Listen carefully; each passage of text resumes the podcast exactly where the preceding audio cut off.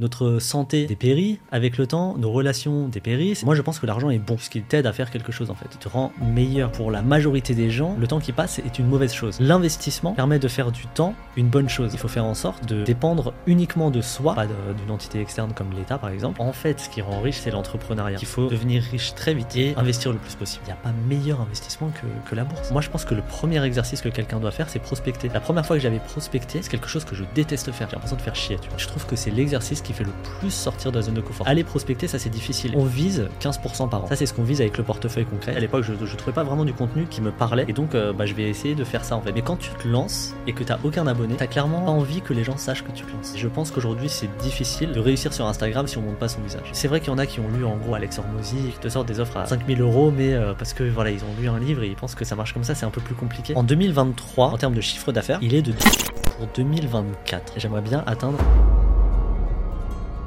L'argent devrait être un outil au service de votre épanouissement. C'est un excellent esclave, mais un très mauvais maître. Je suis Charles Elias Farah, conseiller en investissement financier et fondateur du Grand Bain, le média de celles et ceux qui veulent prendre une longueur d'avance dans la gestion de leur argent et le développement de leur patrimoine.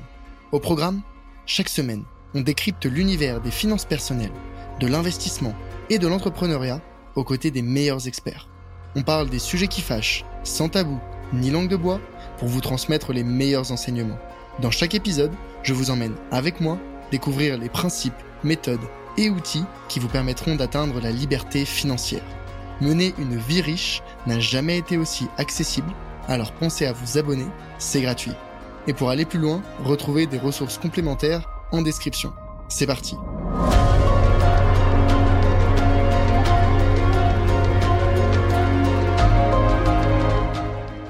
Avant de commencer la discussion, je voulais remercier le partenaire de cet épisode, Tudigo. Vous connaissez la philosophie d'investissement du grand bain, pas de pari, on diversifie. C'est ici que Tudigo prend tout son sens. Tudigo, c'est la plateforme qui permet d'investir à partir de 1000 euros dans les startups à impact les plus ambitieuses de leur secteur. En quelques clics, vous avez accès à des entreprises de tout type de secteur, dans la deep tech, la medtech, la mobilité, bref, il y en a pour tous les goûts. Que vous cherchiez à vous positionner sur des actifs risqués à haut rendement ou des actifs moins risqués comme des obligations, Tudigo a la solution. En plus, si vous voulez investir dans une entreprise mais que vous ne savez pas comment vous y prendre ou que vous avez besoin de conseils, vous pouvez échanger gratuitement avec un conseiller qui définira la stratégie d'investissement la plus adaptée à votre profil et à vos objectifs. Encore merci à eux de sponsoriser cet épisode et je vous souhaite une très bonne écoute. Peut-être moi ce que je me demande c'est quand tu étais euh, salarié euh, comment est-ce que tu, gérais tes, tes finances personnelles, euh, t'épargnais, tu suivais tes dépenses ou pas du tout? Ouais ouais grave. En fait en gros comment dire? Quand, quand j'ai commencé à, gagner, donc le, le premier travail que j'ai fait, j'ai directement gagné, sortie d'école, tu vois, 2800 euros euh, par mois et je, claquais tout, quoi. Tu vois, donc euh, trois ans plus tard, j'avais toujours rien mis de côté. Je crois en tout, j'avais, plus, quelques milliers d'euros de côté, donc ça peut paraître beaucoup, mais par rapport à tout ce que je gagnais, euh, je vivais encore, tu vois, chez mes parents, etc. C'était vraiment ridicule. donc, il y a eu un moment où j'ai eu un déclic et je me suis dit, ok, il bah, faut vraiment que j'adopte une gestion de budget stricte. Donc, j'ai un peu tout essayé toutes les méthodes un peu pour, pour moi qui marchent clairement pas, 50, 30, 20, la méthode des enveloppes ou les trucs comme ça. Euh, et, euh, Je pense qu'il y a peut-être des personnes à qui ça convient, tu vois. Mais... Peut-être, c'est vrai, peut-être. Et donc, du coup, par contre, à un moment, j'ai fait, euh, j'ai vu une vidéo de Dan Locke, je sais pas si tu vois, l'entrepreneur américain. Ça me dit quelque chose, ouais. Et qui parlait de la méthode, en gros, la méthode des buckets. Et cette méthode-là, c'est en gros le principe, hein, c'est que tu as des revenus que tu dispatches dans 5 buckets, donc 5 euh, sauts. Sauts, voilà, c'est ça, si on prend le Des paniers. Euh. Des paniers, voilà, ce serait plus, euh, plus, plus cohérent, on va dire, avec notre langue. les dépenses fondamentales, l'épargne de sécurité, l'investissement, la formation personnelle et les loisirs. Et en fait, cette méthode-là, ce système, à partir du moment où je l'ai mis en place, ça a changé ma vie. C'est-à-dire qu'encore aujourd'hui, euh, je, fais ça et je suis en train de le mettre en place pour les revenus de société, même si c'est beaucoup plus compliqué parce que c'est un peu euh, différent. Mais la méthode des buckets, je trouve que c'est la, méthode la plus efficace qu'on puisse avoir euh, pour de la gestion d'argent et tout le monde peut la mettre en place parce qu'en fait, elle est hyper flexible C'est-à-dire que tu as juste en gros les pourcentages. euh, Mhm. Alors ça va être compliqué à expliquer juste en, en- en vocal, puisqu'il faut voir en gros des petits schémas, tu vois, pour euh, comprendre ça facilement. Mais mon Mais- monteur, mon monteur sera capable Ouais, de, de on, l'afficher. on- on compte sur toi. Mais en gros, euh, l'idée, c'est que par exemple, tu gagnes 2000 euros par mois et que tu as, je sais pas moi, 1200. euh, Alors, on va faire des, des calculs.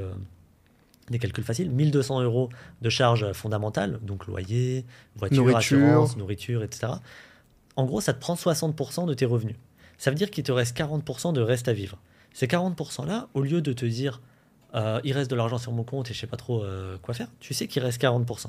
Ça veut dire que ces 40%, tu vas les répartir dans les quatre autres buckets. Mhm. Donc, l'épargne de sécurité, où tu vas mettre 10%, l'investissement, où tu peux mettre 10%, la formation personnelle, où tu peux mettre 10%. Donc, la formation personnelle, c'est ce que tu vas utiliser pour acheter des livres, de, euh, suivre des formations, aller à des séminaires, des bootcamps, etc. Euh, et ensuite, une partie sur les loisirs, 10%. Libre à toi de te dire, je veux mettre moins en investissement, plus dans mes loisirs, etc. Mais plafonner ces loisirs, c'est déjà une chose qui est euh, enfin, très importante à faire, en fait. Avoir une carte, d'ailleurs, qui, qui plafonne les loisirs.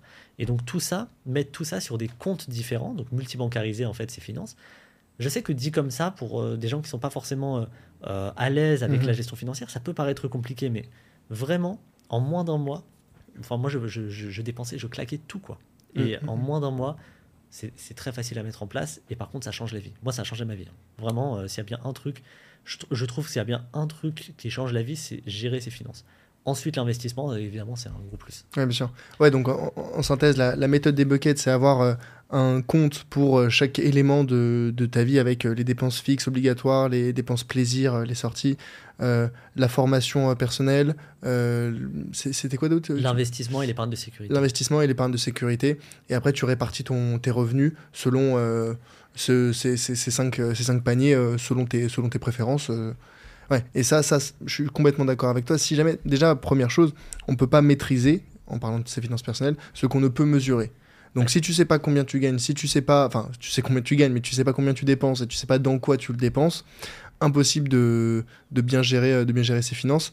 Et c'est vrai que pour moi, ça c'est le, le mal de notre siècle. C'est beaucoup de personnes qui pensent que en sortant, en sortie d'école, euh, on a fini notre éducation et on a on va continuer à progresser, mais sur des sujets, on va dire, professionnels, dans notre job, dans notre, dans notre, dans notre job salarié en général. Alors que, et je suis aligné avec toi, monter en compétence sur, euh, enfin, même, ça peut être pas forcément de l'entrepreneuriat, mais ça peut être euh, des sports, de l'art, du développement personnel, tous ces éléments-là qui sont euh, fondamentaux pour sentir que l'être humain Ouais. continue à grandir et à progresser. Et ben, si jamais tu n'y dédies pas un, un petit pourcentage de, de tes revenus, tu pourras jamais le, le, le mettre en place, tu pourras jamais en, en- en profiter des bénéfices. Clairement. Ouais, mais totalement d'accord. Bah, et ça, malheureusement, enfin, je pense qu'il y, a- il y a beaucoup trop de personnes qui, qui, qui comme, enfin, comme toi, hein, euh, claquent, euh, claquent euh, tout, leur, tout leur argent. Alors que, comme tu disais, l'avantage des buckets, c'est que une fois que tu l'as mis en place, ça peut paraître comme un petit peu fastidieux au début, mais une fois que c'est fait, c'est passif en fait. Mais totalement. Et euh, En fait, il faut. Là, concrètement, ce qui se passe, c'est qu'une fois que c'est mis en place, de- une fois que c'est théorisé, on va, on va dire qu'on gagne, en gros, on se dit, allez, je gagne 2000 euros, je mets tant là, tant là, tant là, tant là, et je crée des comptes. Une fois que tout est théorisé, tout est créé, concrètement, au début du mois, on se dit juste, OK, je fais un virement de temps sur tel compte, un virement de temps sur tel compte, Mm. un virement de temps sur tel compte. Les loisirs, on a une carte loisirs associée, gratuite évidemment, avec euh, les banques en ligne. Et euh, bah, on va tout simplement, euh, enfin, on a exactement le nombre de loisirs dont on a euh, droit sur notre carte bancaire. Enfin, tout est automatisé. Quoi. C'est grand max 15 minutes par mois, grand Mm. max, pour gérer ses finances. Et c'était quel pourcentage de tes revenus que tu épargnais quand tu as commencé à mettre en place la méthode des buckets Euh, bah, il faudrait que je retrouve euh, mon... Parce que ça a beaucoup, euh, ça a beaucoup changé. Mhm. Mais en gros, j'avais entre 55 et 65% de dépenses fondamentales. Au début, j'avais 65%. Donc moi, je considère qu'au-dessus de 60%, c'est que tu vis au-dessus de tes moyens. Donc en fait, on a, voilà, on a fait des trucs pour baisser ça, etc. C'est simple, tu renégocies tes assurances. Au début, c'est des trucs bêtes. Euh, et après... euh, Tes factures de téléphone factures, voilà, tout ça, tu les renégocies. Tu refais le point, surtout, tu vires tes abonnements euh, que tu avais oubliés, que tu as depuis deux ans, etc. Euh, épargne de sécurité, toujours 10%, ça, ça a toujours été le cas. Et ensuite, en investissement, il y a un moment où j'étais monté à 30%, ça c'était pas mal. Mhm. Et, et en formation, j'ai toujours mis 10%. Par contre, les loisirs, moi je sais que 10%, euh, c'est pas, c'est c'est dur. Donc euh, voilà, je conseille 20% plutôt. C'est dur, tu veux dire ah, C'est dur à tenir. Tu profites pas beaucoup, c'est que tu veux dire C'est dur à tenir, je trouve. Ouais, moi, j'ai pas tenu. J'ai j'ai tenu 6 mois et après, au bout d'un moment, c'était pesant. Ok, oui. Bah, en ça fait, dépend des revenus, ça Hmm. dépend, tu vois, quelqu'un qui gagne euh, euh, 10 000 euros euh, par mois, c'est pas pareil que quelqu'un qui gagne 1800. Ouais, Donc, clairement. euh, c'est aussi, voilà, il faut savoir mesurer par rapport à ça. Ouais, et encore une fois, hein, les- même si les gens qui disent ok, je vais mettre ça en place aujourd'hui et qui se rendent compte demain que la répartition était pas bonne pour des raisons X ou Y, ça a vocation à évoluer. Ouais. Ça a vocation à évoluer parce que notre rythme de vie change. Tu vois, je, suppose que le jour où tu as eu ton enfant, bah, les dépenses changent aussi. Tu as des nouveaux postes de dépenses. Tu en as qui disparaissent peut-être. Tes revenus évoluent. Donc, même si une fois que c'est mis en place, bah, c'est relativement passif, ça a vocation à être. euh, euh, on va dire euh, l- tu vois, légèrement modifié pour être aligné avec ton, ton rythme de vie ta, et ta vie personnelle et ta vie professionnelle. Mais exactement. Et en fait, euh, j'entends euh, souvent, en ce moment, c'est la grande mode de dire il vaut mieux gagner plus que dépenser moins. Et euh, personnellement, je suis d'accord avec ce constat. Je pense que gagner plus, c'est génial parce que, en, en fait, ton levier est beaucoup plus grand. Quoi. Tu vas dépenser moins, au bout d'un moment, tu es limité. Mais gérer ses finances, ça ne veut pas dire forcément dépenser moins. Ça veut dire maîtriser ce qu'on fait, maîtriser les flux, en fait. Mhm. L'argent est un flux, donc il faut juste maîtriser où est-ce qu'on où est-ce qu'on l'emmène, en gros. Euh, et quand tu maîtrises tes finances et que tu épargnes, par exemple, toujours euh, la même somme en investissement, et bah du coup, ton DCA, par exemple, si tu fais du DCA, ton DCA, il est clean.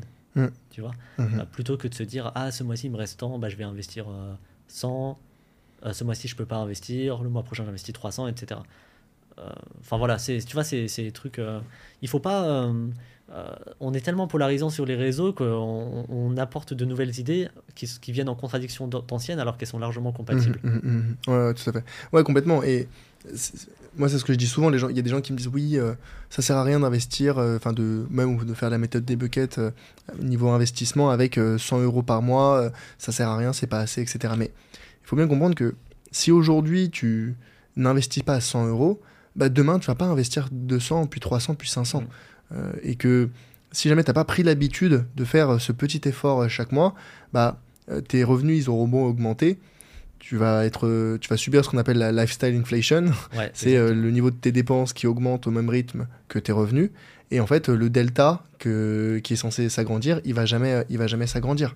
Et ça, c'est- terrible. euh, Alors que moi, j'explique, mais vraiment, euh, c'est si aujourd'hui tu épargnes 100 euros, ça peut te paraître peu, mais demain, avec l'évolution de tes revenus, ces 100 euros, tu vas plus y penser. Tu vois, c'est c'est une charge mentale que tu te, dont tu te libères. Et donc, demain, quand tes revenus vont augmenter, bah, tu pourras mettre non plus 100, mais 200, puis 300, puis 400. Et c'est comme ça que tu finis par pouvoir investir euh, 1000 euros par mois, voire plus. Exactement. Donc, euh, y a, je pense qu'il n'y a, y a- il y a pas de y a pas de minimum, quoi. Mais euh, euh, d'un point de vue, en tout cas, euh, euh, mentalité, tu vois, Mm. et, euh, et approche du sujet. Et, euh, et toi, du coup, qu'est-ce qui t'avait poussé à, à passer à l'action sur le côté euh, investissement Qu'est-ce qui t'a poussé à investir? Euh, En fait, j'ai eu deux déclics sur l'investissement. Le premier, c'était euh, à... en gros à mon taf.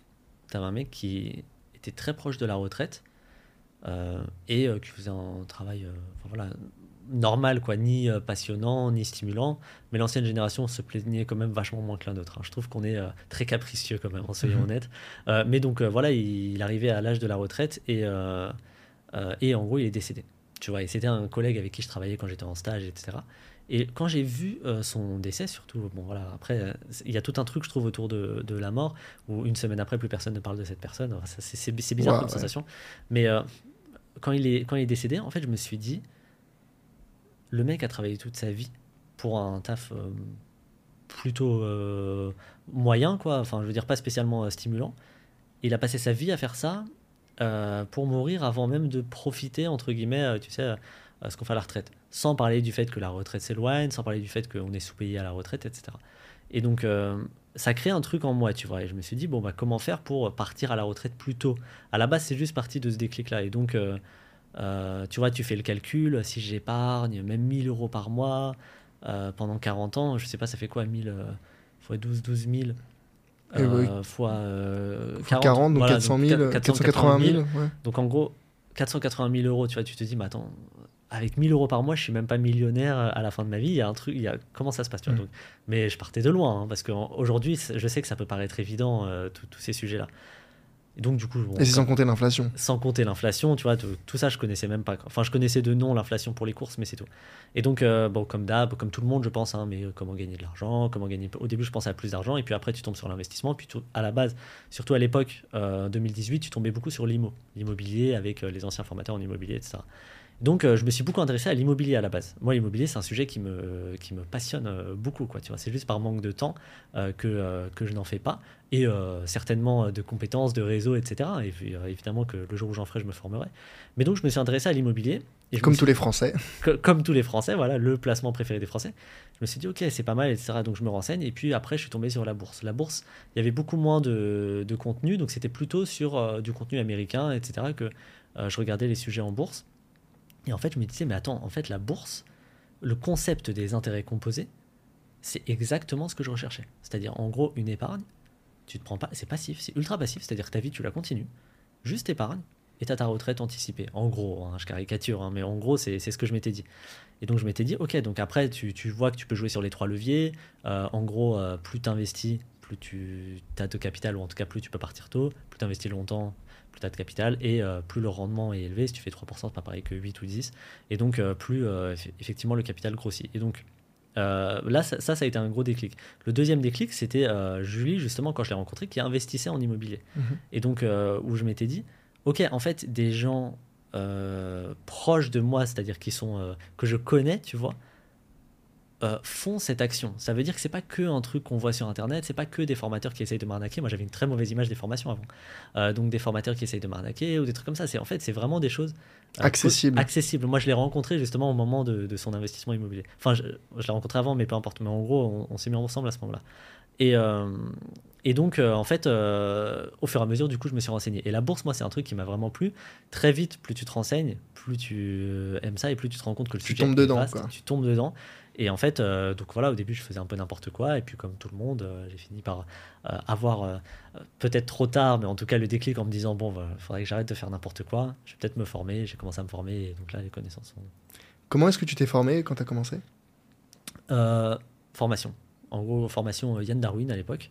Donc, je sais plus comment elle s'appelle, mais en gros, une, des formations de Yann Darwin.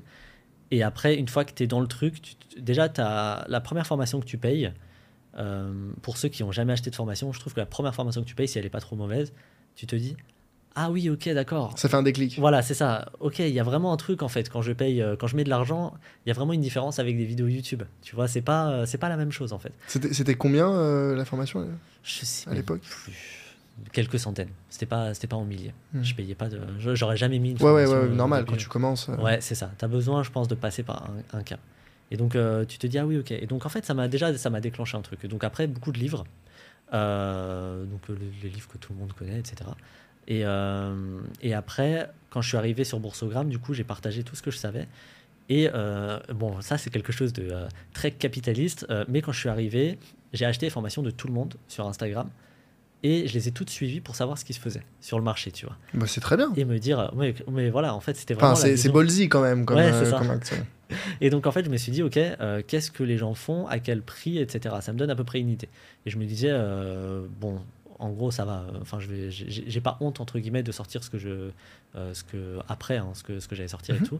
Et la grosse formation qui m'a fait beaucoup progresser, et depuis après, j'ai resuivi d'autres formations, mais celle qui m'a fait beaucoup beaucoup progresser, c'est celle de Rémi de Truchy de Varennes que tu connais peut-être, de la chaîne Parlons Long Terme.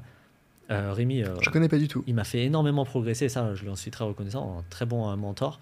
Euh, et c'est vraiment sur l'analyse poussée d'entreprise, l'analyse quantitative, l'analyse Mhm. qualitative, etc.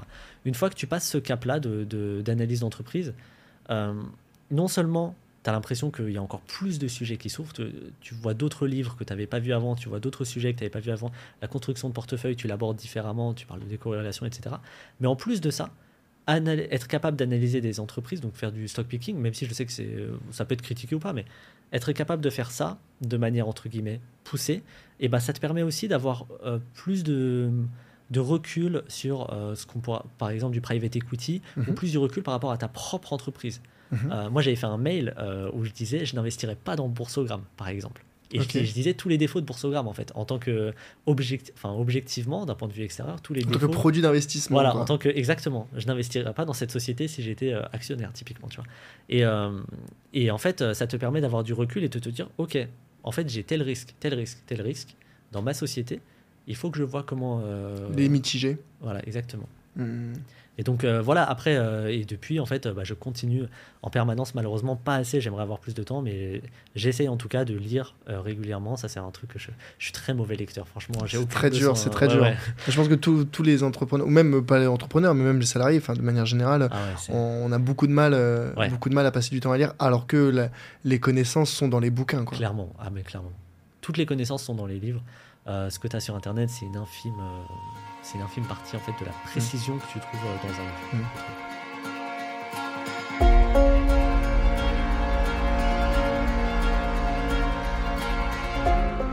Hello, c'est Charlie. Ce que tu viens d'écouter est un extrait de l'épisode complet que j'ai enregistré avec mon invité. Donc, si tu veux écouter la totalité de l'échange, tu peux dès maintenant le retrouver sur ta plateforme d'écoute préférée. Au passage, pense à mettre 5 étoiles au podcast s'il te plaît. Ça compte énormément pour moi et ça m'aide à développer le podcast. Je te remercie d'avance et te dis à très vite pour un prochain épisode. A plus